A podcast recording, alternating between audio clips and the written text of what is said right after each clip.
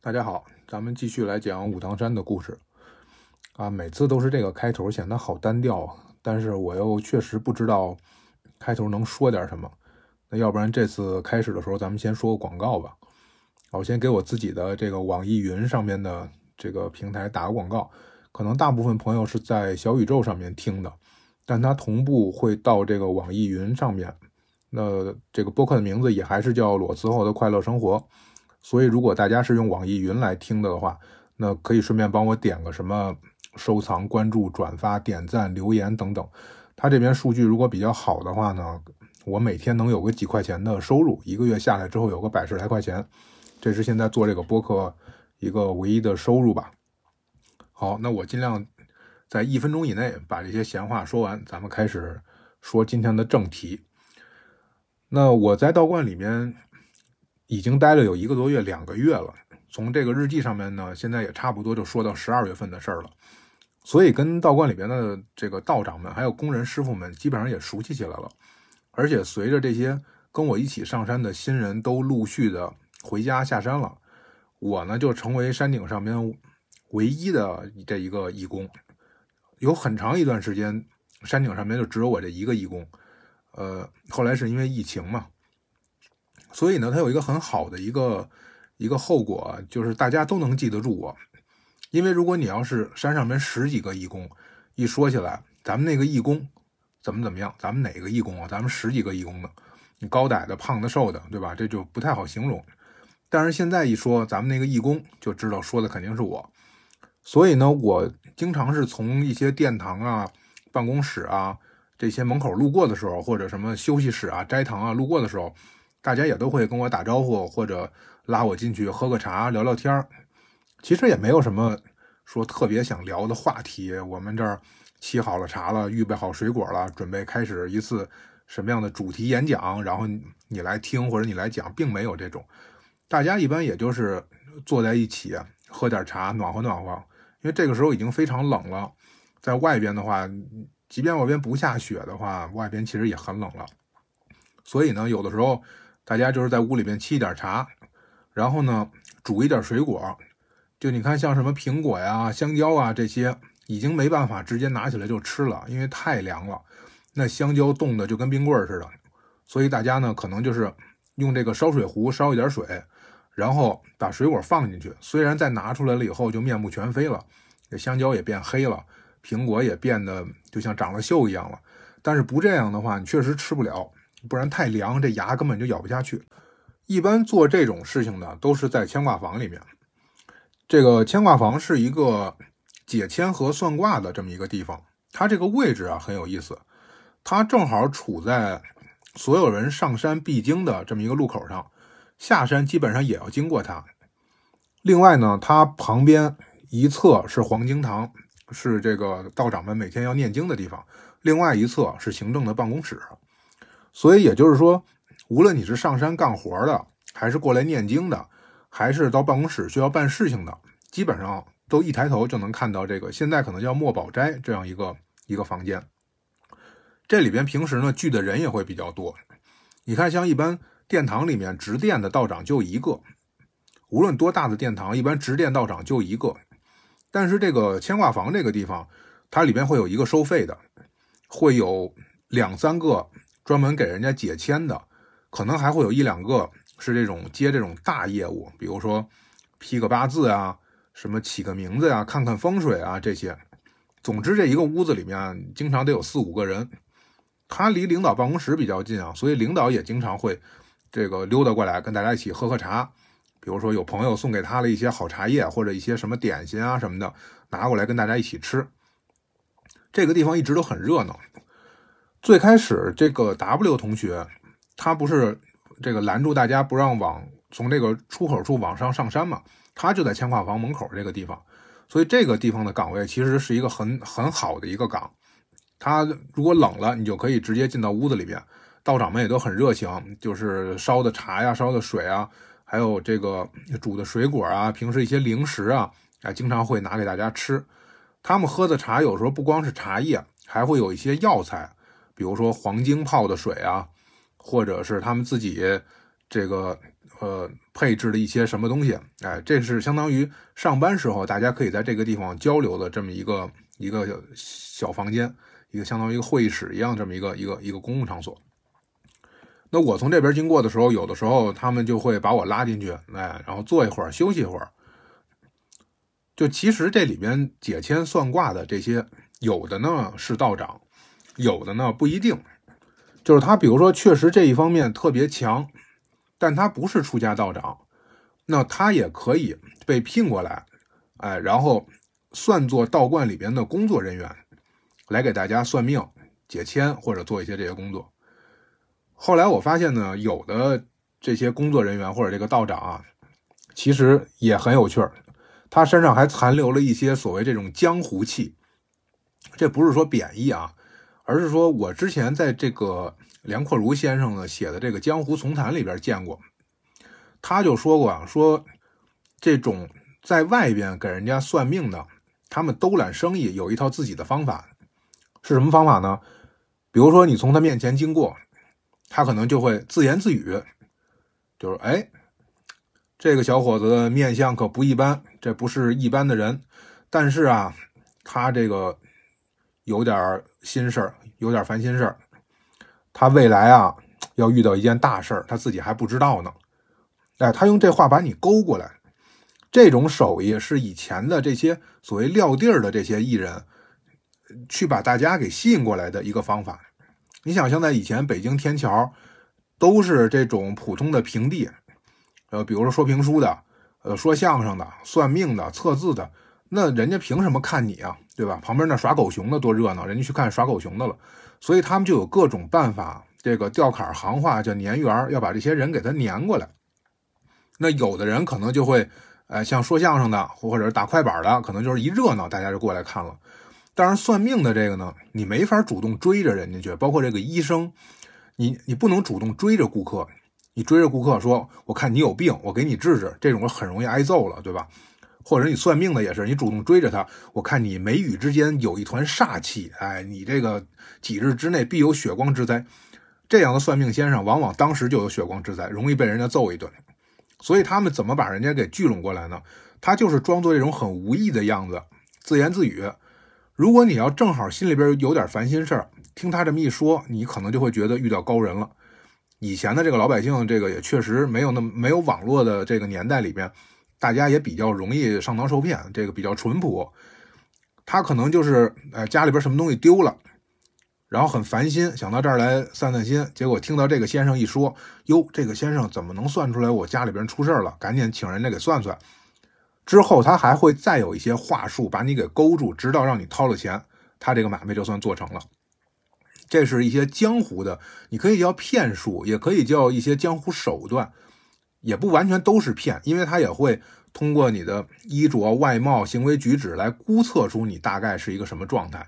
有的时候还真的确实是能够管用。那我在山上面，我发现这些已经在编的算命的这些工作人员或者道长。有时候不经意的也会流露出来这种江湖手段。有一次我真的也就被他给勾住了，被他给套住了。但我后来后来我反应过来了，是怎么回事呢？我坐那儿喝茶，然后有的道长就会跟我说：“哎，你家是北京的呀？我也去过北京，就是闲聊。”但是也会有的道长呢，应该不是道长，就是工作人员。我不知道他是一种什么心理，他可能会觉得，就是他自己本身是有很这个在在奇门遁甲或者是。这个术数方面有自己的成就，所以突然间发现来了一个所谓高学历的一个人，他心里面可能暗暗的有跟我较劲儿的这个意思，就是说，哎，别看你学历高，别看你戴着眼镜儿，别看你这个这中文英语好像都可以，但是呢，他还是有自己的这么一份骄傲在心里，所以他就主动的过来跟我说，嗯，我看你这个这个你这个面相，你。这个应该会有桃花运，我就一愣，我就想，哎，为什么会突然间说到这个？就是我在山上接触了好多人，所以哪个游客看上我了，还是说我之前的某个暗恋的对象这两天要上山了？我就一愣，然后愣完以后，他看我愣了，所以他马上就开始接着下套，行话说接着开始下下处啊。然后他就说：“你肯定以前至少有三段恋爱经历。”哎，我这又一愣。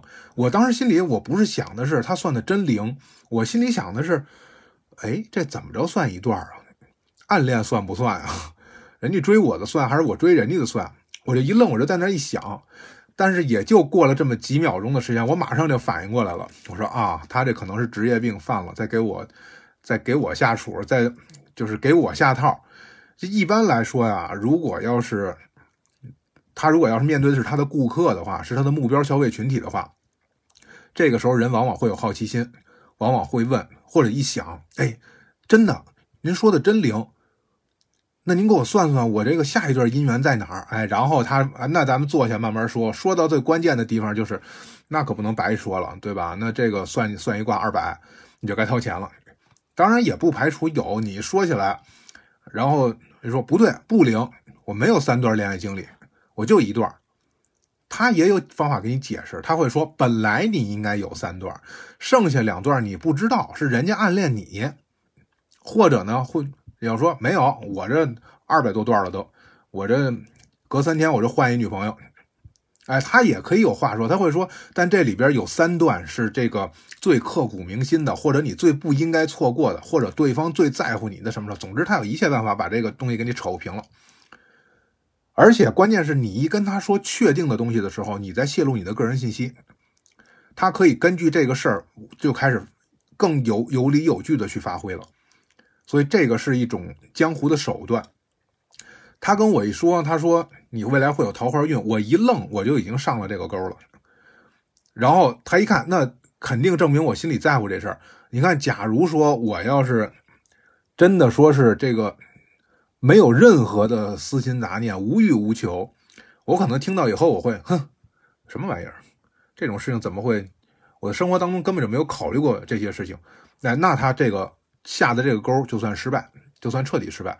但是只要我一愣住，他下的这个钩就算是勾上了一个大方向上是对的了。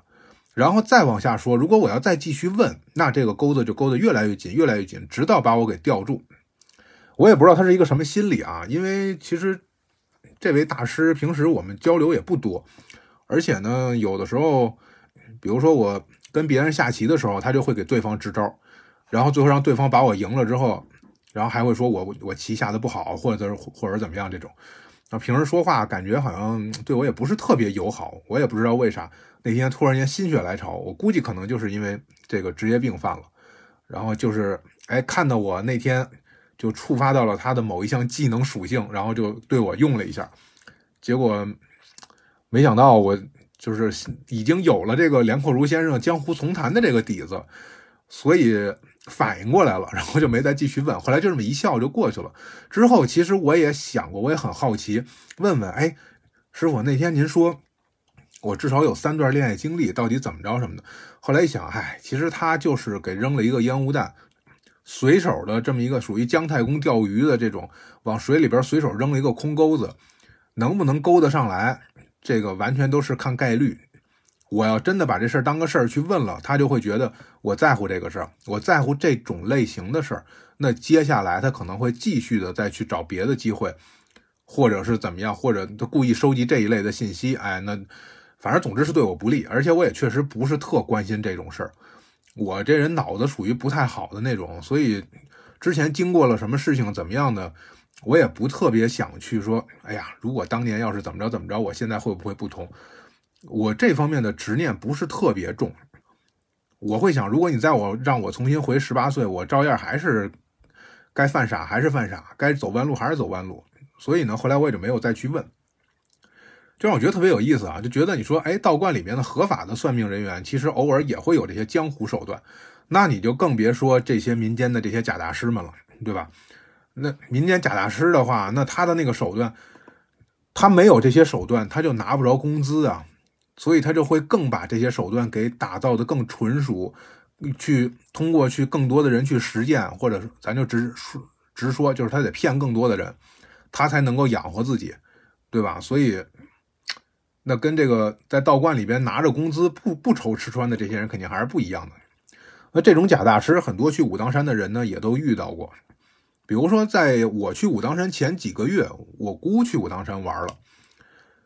呃，因为我说准备去武当山，所以他说正好有一个旅游团过去，他就跟着跟着先过去看看。结果他回来之后，他就告诉我，他被武当山的道士给骗了。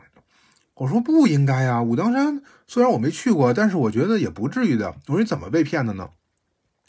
就是他们的这个领队带着大家去参观一个不是道长、没有道长入住的这样一个道观，就是旅游部门负责的这样的一个一个一个道观。然后去了之后呢，进一个房间里面，就说：“哎，可以免费给你看相，看手相，看面相，并且呢，简单的给你评判一下，就很像咱们现在很多的这种试用课程，抖音上边的免费课，对吧？然后如果你要是想继续学，那你就得买我的课。那这种线上卖课的方式，早在几百年前就在线下普及开了，只不过它不叫卖课，它叫算命，是吧？所以呢。”他就在这儿，就是让人家看了一下，人家说：“哎呀，你这情况有点复杂，不是三言两语就能说清楚的。这样，你往里边走，里边有一个大师，你去问问他。里边这个大师见面以后也没太怎么啰嗦，简单的说了说，他们毕竟还是有一点手段，还是你基本的这些什么掌纹啊、面相啊、五官呀，还是能给你给你给你扯一点的。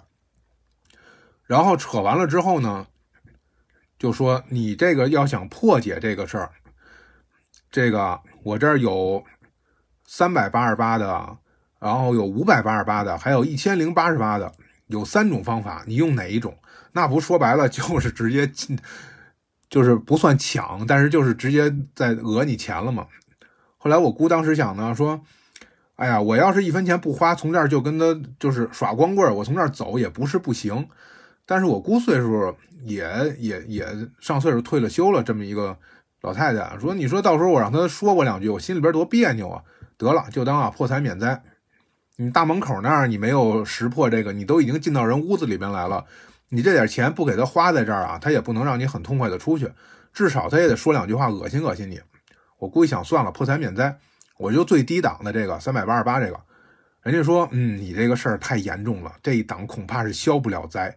你要不然一千零八十八。然后后来我姑说，你什么都别说了。”我就第二档那个五百八十八那个给你就得了，我也不用你再给我出什么主意，未来再怎么着了，这个事情就了了。人一看，既然你花钱了，而且我之后我也不用再继续编了，我连售后我都免了，也就同意了。哎，花完钱回来以后，他是觉得很冤。他们那儿真的就有人一下能花好几千，他们那个团里边，当然确实是有钱吧，就而且他确实肯定有这方面的信仰。结果呢，就把这个信仰就托付给了旅游部门，而不是真的托付给了道观里面的道长。后来类似的这个事情，我听说过好几起了，包括我以前播客里边也提到过，至少有两个听到我这个看我以前写的文章或者武当山的这些事情的这个豆瓣友邻，然后去武当山都遇到过这样的事情，一般都是年轻的小姑娘比较多。就像我这种的，我估计他骗之前他会犹豫犹豫，他会考虑考虑。因为我这样长得也不是特别的大众啊，然后真打起来的话，或者真怎么样，而且一般到武当山各个地方，我都会跟他们说我是金顶上面下来的。他说你是道教协会的，还是你是道协的，还是哪儿的？我说对，我是道协的，然后就不会再骗我了，因为道协就是道教协会嘛，默认为你是金顶的工作人员，或者出家的道长，或者即将出家的道长。而这些江湖骗子都在武当山讨一口饭吃，所以他不敢惹本地的道长。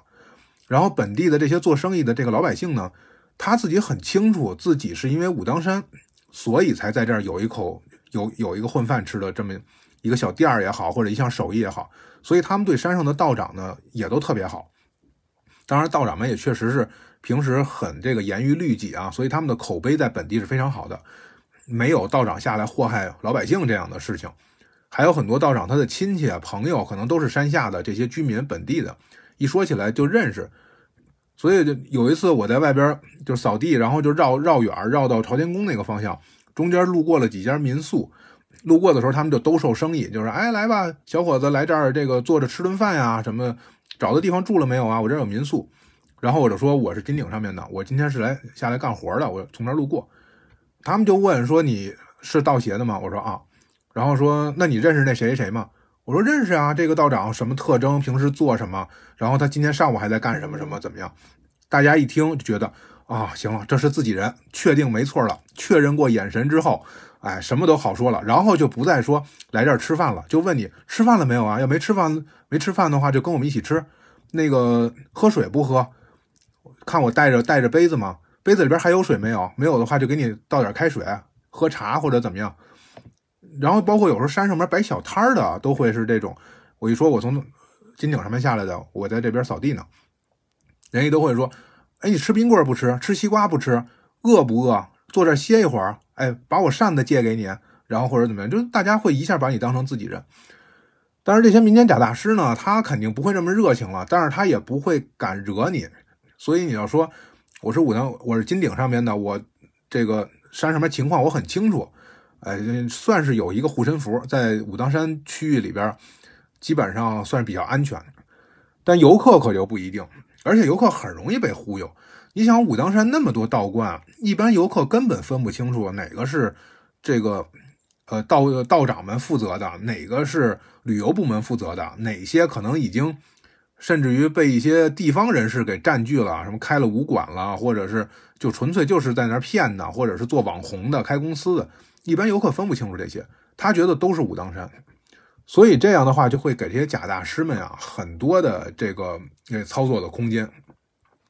我亲眼见到过一个假大师，就在金店门前妖言惑众。我说这大哥素心理素质真好，真不怕人打个雷下来劈了他。不过他倒也没特过分，他没有说直接在这儿什么摆摊收钱或者是什么的。要这样的话，山上保安肯定就得把他抓了。但是他干的这个事儿呢，我至今我也不太理解，我也不知道他到底为什么这么做。我给大家简单说说，就是那天我正好在那儿扫地，那天的天气呢，就属于说冷不冷、说热不热的那种状态，不是蓝天白云呢这个，然后太阳晒在身上很很舒服的，但也不算阴天，应该算一个多云的天气吧。为什么说天气啊？这后边是很有用的，所以咱们前边会这个说的细点。然后呢，来了两个这个穿着道袍，头上也扎着发髻的这么两个道长，两个男的。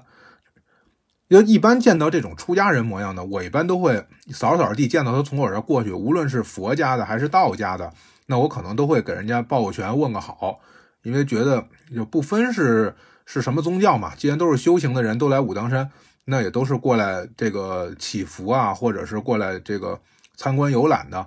那即便是隔壁宗教或者是完全不认识的这些，一般也会跟他们这个问个好。当然后来我发现，大部分穿道袍上山的都不是道长，都是山底下买的道袍，然后穿上来以后为了照相，为了为了摆姿势的。那这俩大哥不是摆姿势的，这俩大哥上来以后吧，就跟打了鸡血的似的，极度的亢奋。就一般来说呀，如果比如说紫霄宫的道长来金顶上面了，来金殿了，那过来老老实实的先给金殿磕个头。祖师爷在里面供着呢，对吧？然后绕到后边给父母殿磕个头，他可能会跟执殿道长说：“我是哪儿哪儿过来的这个道长，我进去磕个头行不行？”那这种肯定是会让他进去的。那个时候也没有疫情嘛，哎，把门打开，呃，一般的香客你你只能在外边，在这个门口的这个拜殿上。但是如果你要确实是这出家人，哎，进来以后，然后可能在供桌前面磕个头，然后再到左右两边的。这个财神殿，还有这个福禄寿三清殿，磕个头之后呢，有些人可能站在山顶稍微休息一会儿，喝口水，拍个照；有的到这个所谓这个法物流通处，也就是小商店了，买点纪念品，哎，然后转着看一看，差不多转个二十分钟左右，也就该下山了。有些人可能是，呃，今天人不多，我天气挺好，找个地儿往那一坐打坐。再有就是咱们之前说过的这种画符的。那从早待到晚，找一个角落也不碍事儿的地方，把东西铺开了，拿着朱砂红笔，开始在黄表纸上面刷刷写写，一画能画一下午。就大家都会有自己的事情做。但是这俩穿道袍的这俩大哥呢，你不知道他上来到底是想干什么。他也不是说完全的在很虔诚的再去给神像磕头，当然他也没有去给功德箱里边去去送钱了这种，或者送贡品，然后就开始到处走。一会儿看着这儿，这个山上面山上面有几只小野猫，呃，说野猫其实也就是属于是流浪猫吧，游客们都在喂它们。哎，过去抓着猫，把猫给吓得滋哇滋哇叫唤。那几个猫脾气大，大部分的猫脾气还都挺好的，有的很怕人，你抓不住它；有的不不太怕人的，天天在那嗷嗷叫，然后就让游客去喂它们。他也不喂这个猫，就抓着猫把把猫给鬼过来，滋哇滋哇叫，然后把猫吓跑了。然后另外的呢，有的这个就一会儿跑这拍个照片，一会儿跑那磕个头，一会儿跟这边这说几句话，一会儿就你觉得特别忙忙叨叨的，不知道他到底想干什么。然后突然间有一个就站在这个金殿门口这个台阶上边，指着财神殿房顶上面的天空就开始大呼小叫的，就喊周围的人说：“你们快过来看，这叫天降祥瑞，出发生了了不得的事情了，赶快过来看。”然后我这看这祥瑞，这都有好奇心啊！祥瑞到底什么样啊？咱们也看看，咱凡夫俗子，这也是一份缘分啊，对吧？抬头看啊，什么都没有。我说了，那天的天气是多云的天气，多云的天气呢，那云彩又不算特别厚，因为已经在山顶上面了，是很多云彩都已经在脚下了。然后呢，这个抬头看啊，天上也看不到太阳，因为它有云彩挡着。就是很晃眼，看的不是很清楚，但是勉强又能看得见。其实就是云彩，就是几大片云彩，甚至都算不上几大片，其实就是多云的那种、那种稍微有一点阴的那种状态。然后大家就很奇怪，你让我们看什么呀？他就开始给大家讲，他说：“你看，这就是祥瑞，我在这等了一下午了，我就是为了要看它呀。我今天来的目的，就是因为我知道今天天降祥瑞，所以我就是过来来来告诉你们这个事情的。”然后呢，你们啊，有手机的啊，赶紧手机都拿出来，赶紧拍，快点拍下来。这拍下来以后，后半辈子你都能跟你朋友去吹牛的。哎，这个东西可厉害了，这个什么的，这几乎是他的原话啊，这不是我自己演绎出来的。就他可能因为这大哥的口音我模仿不了，一模仿大家就会说我可能针对某个地方的人了，太有特色了这口音。另外一个呢，他说的原话一个字一个字我肯定没记那么清楚，但大体上是这意思。哎，就是一定得看。然后这会儿大家也里边有稍微聪明点的，就问，就是就说这个，您让我们看什么呀？到底是因为这帮人吧，游客们啊，他不知道这个人是不是武当山的，但是在殿堂前面站了一个穿道袍的，可能很多人就默认为他是武当山的了。然后就也不敢特别得罪人，要是你要走大街上见到这么一个人，大家可能会觉得这人有病。但是你在宗教场所见到一个穿着道袍的人跟你说这个，那很多人就掏手机就开始拍。然后后来有的人就问说：“这到底是什么呀？我们也不太懂，您给讲讲，让我们拍什么呀？什么叫祥瑞啊？”然后这个打引号的这个道长啊，就这个大师就说：“这就是神仙显灵，神仙显灵就是这样的。你以为神仙显灵什么样？真天上出一神仙那个状态？不是。”这个光和这个云彩就是神仙显灵了，所以啊，都拍完了，赶紧能鞠躬的鞠躬，能磕头的磕头，哎，赶紧这个顶礼膜拜。哎，这么一说，大家抬头看，你想阳光刺眼也看不了特清楚，看得晕晕乎乎的。但是呢，肯定很多人的心态都是宁可信其有，对吧？我给他磕个头，这又不损害我什么，本来我就上来磕头的，我磕谁不是磕呀？是不是？而且这又是一个穿道袍的人说的这个话，那好像还挺可信的。这万一我要是磕完头，神仙看见我了，回头保佑我点事儿呢？哎，真的就有人有鞠躬的，有磕头的，有拍照的，大概吸引了得有个二三十人在这个地方搞这些事儿。我在那儿扫地呢，然后呢，我就我也好奇，我也看了看，但我确实是没看清什么。而且呢，这个人从一上山来，我就我就看到他了，他的一举一动我都在注意着他，因为他穿道袍太显眼了。我就觉得这人不靠谱，所以我对这人没什么好感。他说这事儿呢，我也没特当真。后来我一边扫地一边走到这个小店的这个窗口，就左右两边有两个叫道文呃法的道教法器流通处的这么两个纪念品商店，就是一个小窗口，你人进不去，但是窗口里边会有一个人卖小到这种什么红绳啊、手链啊，大到铜像啊，这个。开光的宝剑啊什么的这些，哎，然后我就问这老板，我说他们都看什么呢？靠不靠谱？老板也信，老板信誓旦旦的说靠谱。你看今天这个阳光啊，绝对是一种异象，哎，但是这种异象啊，也不一定预示着好事儿，有可能要么是天降祥瑞，要不然是坏事之前的回光返照。哎，这个这个这事儿可不好说。特别巧的是什么呀？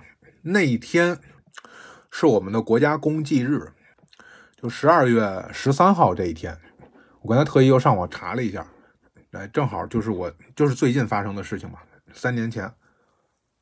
然后这小店老板就更坚信了，因为他可能也不知道是国家公祭日，但是我我之前好像有这个印象，后来我跟他一说，他就更觉得，哎呀，那这肯定就是这么回事。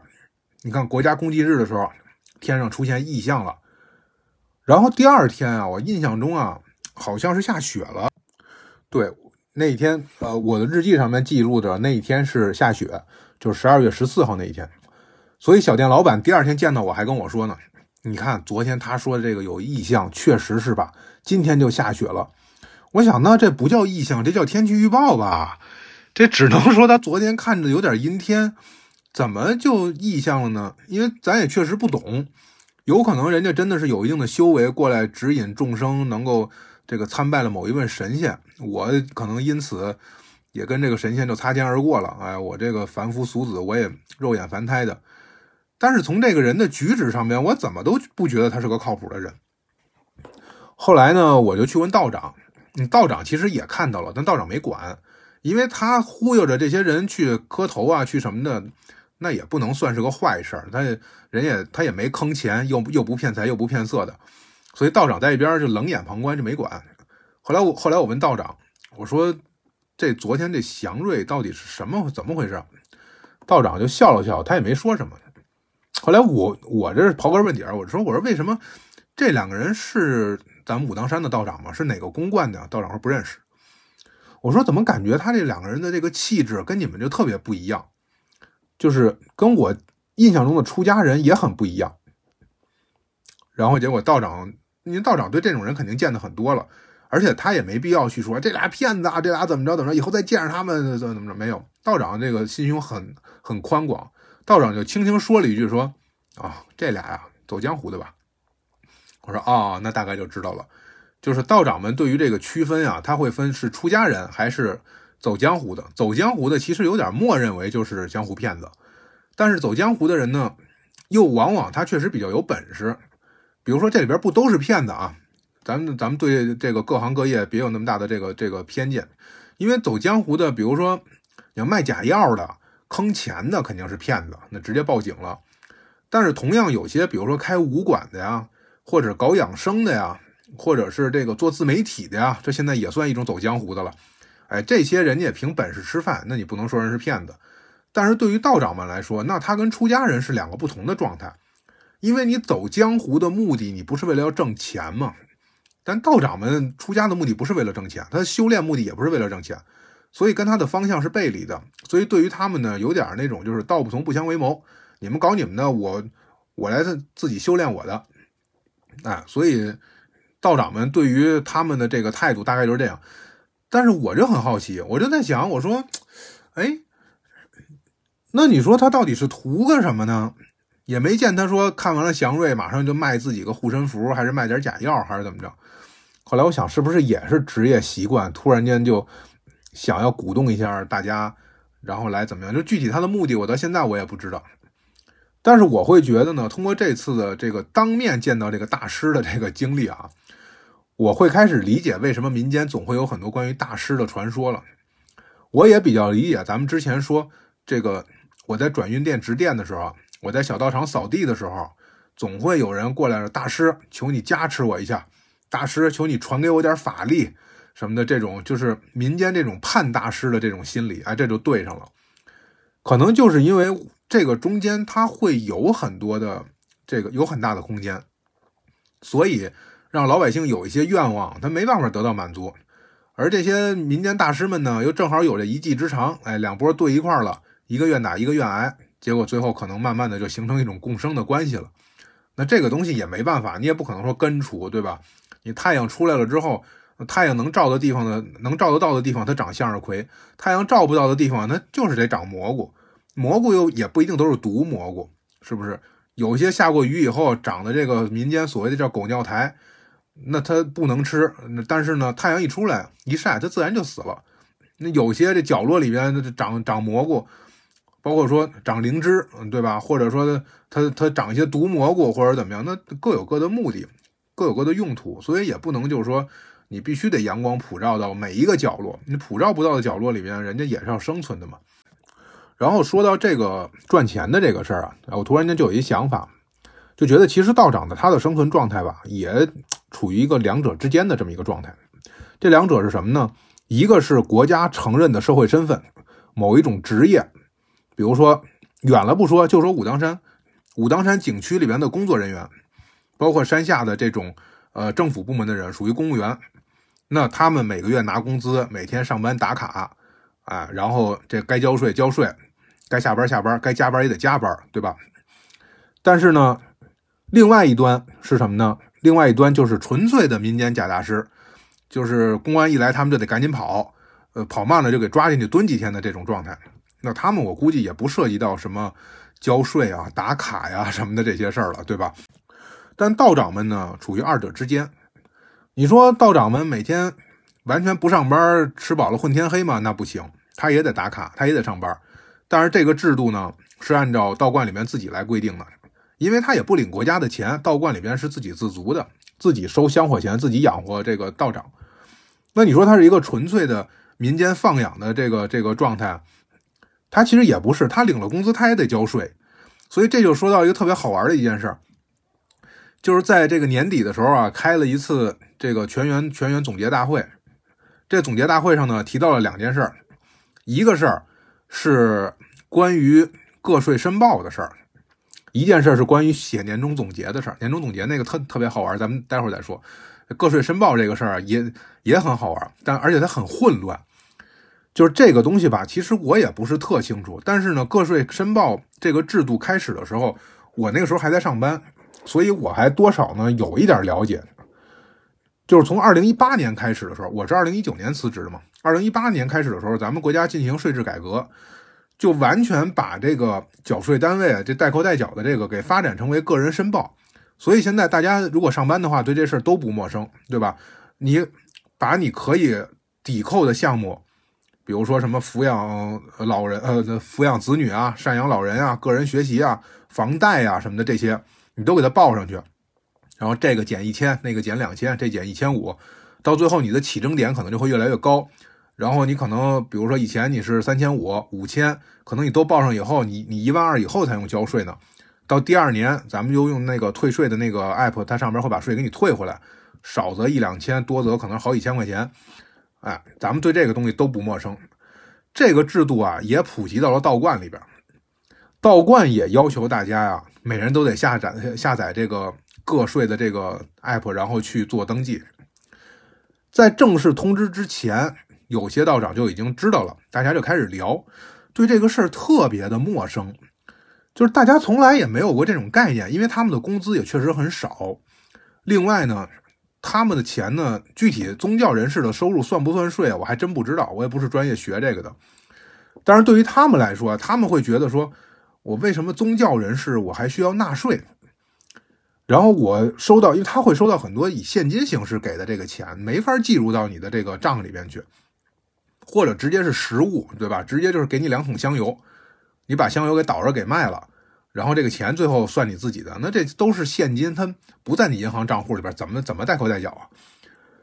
然后有些人呢就开始会有这种悲观的人说，坏了，国家现在要开始管理宗教人士了，所以要开始对我们开始征税了。以前我们不用交税，现在我们得交税了。然后年轻道长倒是还都挺乐观的，因为他们的工资非常少，他们完全没有达到起征的这个。就三千五的时候，他们都没达到，所以呢，他们就觉得，就是说，他们发到银行账户的这个工资啊，是三千五以前都没达到，所以根本就不用考虑这事儿。然后呢，老一点的这个道长们，包括有些人是在山下买房，或者确实有些人可能不完全是这个全真派的道长，正一派的话，他可以结婚，他甚至还有孩子，山底下可能还有家。对于他们来说，他们就觉得说，哎，那这个。我那房子是全款买的，因为实验或者老营那边当地买房其实也不贵，很多人是全款买房，他没有贷款，没有贷款的话，那你怎么代扣代缴？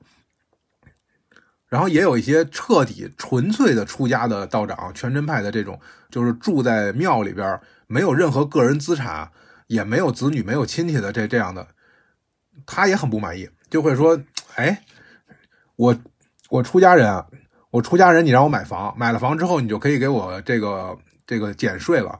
我出家人，我买什么房啊？我我要买房了，我我还怎么叫出家人？哎，大家对于教义的理解体现在了这个征税的这个事情上面。”然后每个人说什么的都有，结果到最后啊，终于是年底开的这一次会议上面，把这事给说清楚了。当然我也没听太明白，因为我也确实对他们的情况也不是很了解。反正呢，那天主任和副主任两个人讲的政策是我听着最靠谱的，既不是国家现在缺钱了要从宗教人士上征税，也不是鼓励宗教人士都买房和生孩子。对吧？因为你要有抚养老人和抚养，就是赡养老人和抚养子女的这个这个这一项的话，是可以减税的。那等于你在变相在鼓励大家生孩子呀，你变相鼓励大家买房啊。那这对于出家人来说是一个很可笑的这么一一个政策嘛？哎，就感觉是虽然是出家人，但是你肯定也是他也不道观不是法外之地嘛，你肯定要要归中央来管的。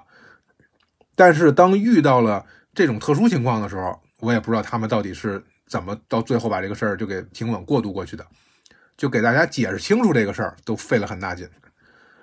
那如果要说说这个事儿是一个新来的，这个大家很陌生的话，那写年终总结这事儿明显就不是，明显就是一个常规操作。哎，然后这个我把这事儿跟很多朋友一说，也劝退了一些想来出家的，就是脑袋一热想来出家的人，说什么？到道观了还得打卡，不是每天还得查考勤，年底还得年终总结，还得评绩效领奖金，这跟我上班有什么区别啊？我说对啊，没区别啊，就是这样啊。我们开会的时候啊，在讲说这个到年底了，大家几号几号之前必须交一份年终总结，你可以不交，你不交的代价是什么呢？就是领不到年终奖。啊，年终奖的一个必要条件，充分必要条件是你必须要有一个年终总结。其实道观里边啊，他也不是说一刀切，你不写年终总结，我就砍了你，我就把你开除了什么的这种，并不是这样。他给你选择余地。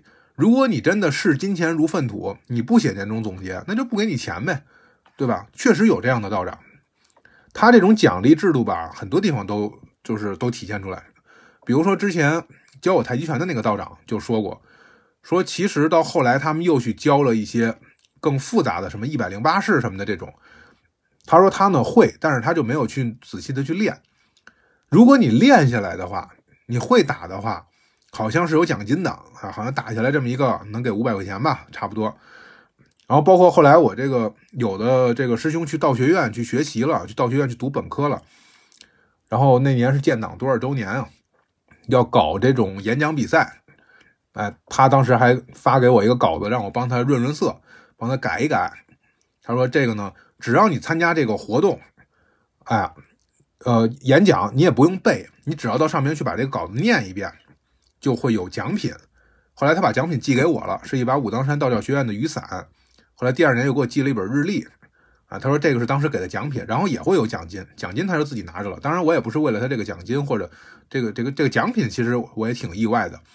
我后来把这个雨伞放在小卖部，然后有几次有人过来买东西什么的，包括来拍拍视频的、采访的，赶上下雨，我都会问他们，就是你们带伞了没有？呃，但是大家都跟这把伞都没有缘分，都说自己带伞了，即便没带伞的话，也说自己叫车了，所以淋一下雨也没关系。其实我心里想的是把这把伞送出去，呃，因为伞这种东西本来就是大家公用的嘛，对吧？我自己放在家里边放了两个夏天了，我也没用过它。然后，但是大家跟他都都没有这个缘分啊。然后，这是道长当时寄给我的，原因就是因为我帮他改了他的演讲稿。他的演讲稿呢，基本上就都是党史类的，或者是历史，就是对于我们国家的发展，对于曾经道教做的贡献，以及这个政策上面对道教的这个扶持啊什么的这些一些反思吧。哎，然后这种也是会有奖金的。所以呢，咱说回到咱们这个年终奖的这个事儿啊。哎，正好现在也快到年底了，大家可能各个公司也都在领年终奖。我不知道大家公司领年终奖的这个标准是啥，反正道观里边是写了年终总结，可能也要看一下你今年的考勤吧。今年的考勤如果每个月按时念了十八次经，呃，这个就可以有这么一个年终奖。所以这个会呢还没开完，我就看到好几个师傅冲我挤眉弄眼儿，有出家的道长，也有有年轻的，主要是比较年轻的道长，还有这个工人师傅们。然后散了会以后，就有三四个人走过来，拍拍我肩膀：“小李啊，这个靠你了啊，多写几份。”我我说什么我就多写几份啊？是不是？你以为这是编故事呢？我编个小猪佩奇的故事，我再编个小红帽的故事，我凑一本安徒生童话选。你这年终总结，我也不知道你们什么岗位干的什么，你岗位职责是啥？你要是斋堂的厨子，我跟你说，今年你卫生打扫的很干净，这也不行啊，是不是？你要是值店的道长，我要跟你说，今年你身体锻炼的特好，会打太极拳了，这明显是驴唇不对马嘴的。我完全不知道你们的岗位是什么，我怎么写？不过还好，大家也基本都是开玩笑。最后大部分人呢，还都是这个自己去写的。所以那几天呀，我走到哪儿都能看见叼着笔对着一一摞空白信纸发呆的这个道长，愁眉苦脸的。因为毕竟你不写这个的话，特别是工人师傅们，不是出家人，对于奖金还是很在乎的。人家是来这挣钱，还要把钱带回家去的，对吧？所以对这个钱还是挺挺在乎的。具体多少钱我也没问他们。我想，我说其实写总结对我来说啊，真的不难。写总结啊，写检查呀，写什么思想汇报啊，写什么心得体会啊，这个我我当兵的时候，我甚至可以同时写三份自己写一份然后再口述两份旁边坐俩战友帮他们写检查，写什么学习心得呀，什么这个分析啊，那个什么感想啊。但问题是，我觉得在道观里边帮着大家造假，这样好吗？更何况这里边好几十号人，我帮了一个就得帮第二个，帮第二个就得帮第三个。回头让领导一知道，今年七十多份总结里边有一半是我写的，你这个你等于给人家捣乱呀，是不是？如果要说谁都不知道，偷偷摸摸的就给一个人写了，他也不说出去，哎，帮个忙也就帮了。但是道观里没有什么私密空间，每天大家都是住在一起，谁说点什么话，隔壁那屋都能听得见，所以这种事情纸包不住火的。那我就想，那要不管，索性就都不管。所以每次我一我一看见他们在那儿发愁，我就装看不见，我就赶紧绕道走，生怕就是回头到时候给我给我摁在那儿。但是呢，我到处去绕道，绕来绕去，我自己屋子的室友我绕不开啊。我跟斋堂师傅住一个屋里，斋堂做饭的师傅。不过还好，这个斋堂做饭的师傅吧，他其实是一个很要强的一个人，然后他呢也有点文化，所以呢他自己写。然后他自己写着写着，可能就抬头问我：“小李，这个迷惑的惑怎么写呀？”我就看他这个满脸写的都是迷惑，然后告诉他啊，惑字是怎么写。其实我就想说，我说你拿手机出来发个微信，一打拼音不就知道迷惑的惑了吗？那后来我发现他的手机好像是手写的，拼音他也不太行，哎，所以这种忙我觉得帮一下还是没关系的。然后也有呢，把我堵在屋里的，哎，另一个师傅直接就过来把我堵在屋里说。哎呀，我这个写完了，你帮我润润色。我说好啊，润润色的话还好啊，它比从头写要强啊。然后拿来之后，我发现他所谓的这个润润色呀，他们好像是要求啊，说你不能就就光写个半篇一篇，你好歹得写个两三篇。他准备写三页纸，他目前加上题目、加上名字、加上写错了划掉的，也就刚写了两行半，就相当于是没写。我说那没办法，那我这怎么给你润色呀？这给你从头写了，而且更何况我室友我都没管，斋堂师傅我都没管，那这个师傅来了，我要管了的话，显得我多不仗义。然后我说那那那要不然我就就是在你的基础上，我给你哪怕你写了前半句，我给你添后半句都行啊。结果发现连前半句都没有。他前半句最多就有一个我觉得，然后后边东西全都没有。我说好吧，好吧，那那我说一句，你写一句吧。出门以后千万别跟别人说啊，不要告诉任何人。他说好好好，然后然后写完了，挺高兴的走了。然后还有的那个老道长，那老道长，你别说让他用电脑，用什么手写了，那他他认不认字我都怀疑。那这头发胡子都已经花白，就是纯白的了，这种七八十岁都该。进养老院的这种这种道长，早就就是退休了，应该已经去养老的，但是呢，他还愿意在山上待着，所以他没有去敬乐宫的这个养老院。然后这种事情他自己也不用出面，哎，底下有小道长，直接把前两年的这个工作总结打印出来了几份然后往我前面一放，说啊，这我写好了，你帮我誊一下吧。我心说，嗯，这也行，反正你给我什么我就照着抄呗。我估计是那个老道长啊，找到这个年轻的道长，让他帮着去找。年轻道长呢，能进办公室，从办公室里边找到电脑里边以前大家写过的。然后弄完了以后拼凑了一下，但是打印的肯定不行啊，得手写啊。于是就道长他就找到我，然后说：“哎，一会儿有个事情啊，那谁会跟你说的啊？”然后就走了，都不说找我帮忙。那毕竟人家那个身份在那儿，都已经叫什么什么爷的这个状态了。就你看平时啊，我见着同龄人一般叫师兄、张师兄、王师兄，岁数大点的四四十多岁的，一般就叫师傅。哎，张师傅、李师傅，岁数再大的就得叫爷。那张爷、李爷、赵爷，一般是这种大家一种尊称，呃，道爷嘛，对吧？就是张爷、李爷到赵爷的这种，到爷的这个状态了，然后到这种身份了，那底下底下小道长们直接拿过来说：“哎，这这个什么什么爷，这刚才跟你说这事儿了吧？那个，那你帮着抄一下吧。”我说：“写字这这没关系。”稀里哗写完了，写完之后，我说：“这会不会觉得不是你们写的？”他说：“嗨，没事儿，只要写了就行。”啊，然后交上去了，终于把这个年终总结这个事儿算是给弄回去了。我就想，我说，哎呀，我这走到哪儿都帮人家写总结，写这种什么申请书啊、检检讨啊什么，就类似这种内容。没想到到到了道观里，怎么还是得写这些事情？我说，哎呀，这个这个，原来大家在道观里面上班也不容易啊。也不是说每天躺赢的状态，坐在这儿就就能有吃有喝呀，是吧？然后除了这种需要写总结呀、报个税啊，其实山下的很多思想学习，山上也依然会有。一个是刚才像我说的这个这个呃建党多少周年的时候，他们举办这种演讲比赛，自愿参加的。另外，有的时候也会有一些集中的考试，哎，就是。每个人打印出来一张卷子，然后呢，每个人都要答，包括连我在内，我也要答。答完以后，可能大家互相的就看一看，抄一抄。一般也都是跟政治学习有关系的，甚至呢，山上面都会专门整理出来一些关于这种考点的这样的一些文件。哎，有的时候，其实在我屋子里面也扔着那么几本，所以我估计啊，之前说关于武当山的介绍的那个东西啊，可能就是他们学习的，这个当时打印出来的学习材料。最后留下来了一份那这种呢，有的是政治学习，有的是他们宗教知识的学习，反正最后都会以考试的形式出现，打出来一张卷子，大家答完了统一给交上去。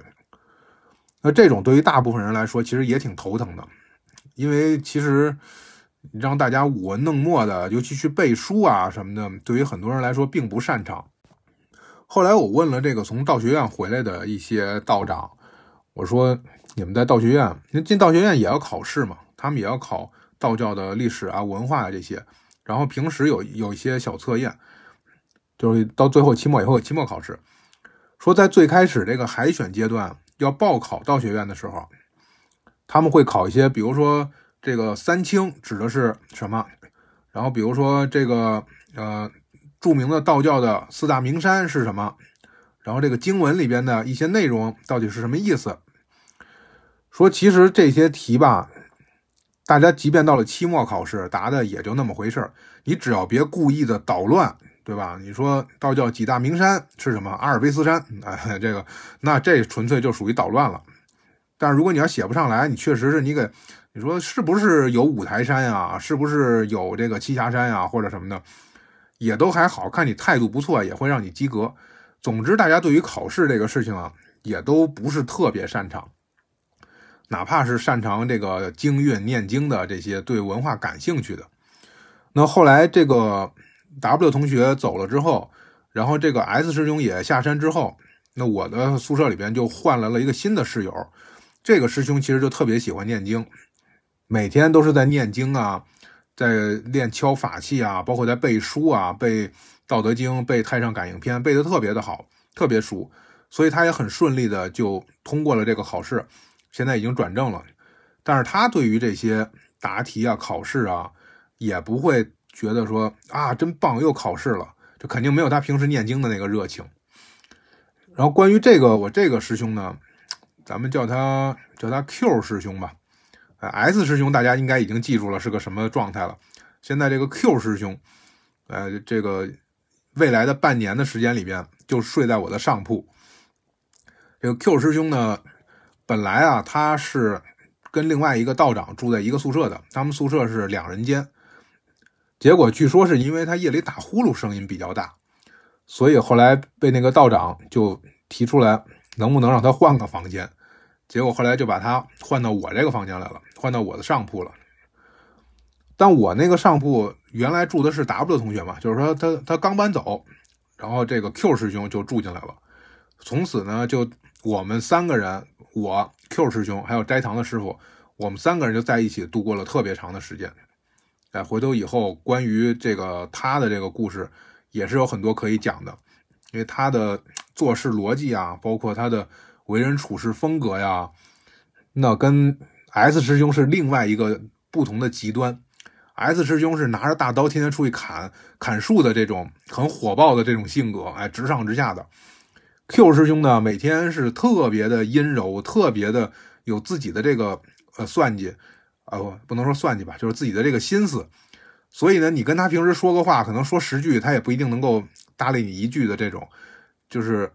你问他半天，他可能也不会给你直接回答到点儿上，就特别磨人性格的这么一个人。比如说，你要是问他说：“哎，今天刚才在外边，这个主任在跟谁一起聊天？”然后他可能会说：“嗯，刚才主任在外边跟人一起聊天呢。”哦，对呀，跟谁一起聊天？就是跟一个人在那儿聊天。那个人到底是谁？那个人就是那样一个人，就是就是今天来的一个人。然后你就讲，哎呀，我怎么样才能才能获得我需要的信息？然后那个人是谁？然后你必须得把这问题给他细化。那个人是咱们山上的吗？那个人是是是是游客吗？那个人是张三吗？是李四吗？是王五吗？然后就都排除了一遍之后，我也没有耐心再想去问了。我觉得主任跟谁聊天这个事儿，我已经不想知道了。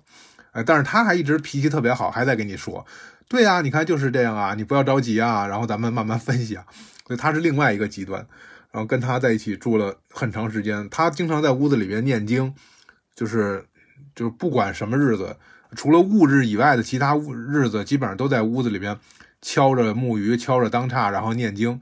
但是他又经常敲不到点儿上，然后我就教了他好多次，最后教的我也没耐心了。最后他还是相信，就是反复练。比如说我跟他说怎么样，呃，一下一下的，嗯，但是他就比较相信，他听录音或者是什么，反正就。就是说很考验我耐心的一个人，呃，刚才顺便说了一句，这个戊日的时候他是不念经的，戊日的时候是道观里面是没有各种宗教活动的，因为戊不朝真嘛。就关于天，就用天干地支来计算的话，这个大家可以从万年历上面可以看到，阴历每天都是一个一个天干配一个地支，凡是配到戊这个日子的时候，道观里面是没有宗教活动的，所以大家如果要是去道观烧香磕头啊什么的这些。戊日去的时候，可能道长不会给你敲法器，甚至可能连道观里面、可能殿堂里面连道长都没有。原因是那一天神仙们放假，所以神职人员也放假，所以这个戊日去的时候可能会跟平时不太一样。哎，只有戊日的时候，道长们互相之间才会互相串一串，去别的公观玩一玩。然后我这个室友这个 Q 师兄也才会那一天会稍微的安静一点，就不那么用功了。那关于他的故事，咱们以后再慢慢的说。我看到这个时间又差不多了，本来今天还想说一下凤姐的故事，上次说了，上次就没说，下次吧，下次看找一个，如果不忘的话，呃，咱们说一下天云楼的这个凤姐的故事，一个特别泼辣又特别热情的一个一个一个姐姐啊。那这一次呢，咱们就先讲到这里，呃，大家有有什么想跟我讨论的，可以咱们在评论区留言。也欢迎大家转发、评论、收藏等等。好，最后祝大家生活愉快、逍遥自在。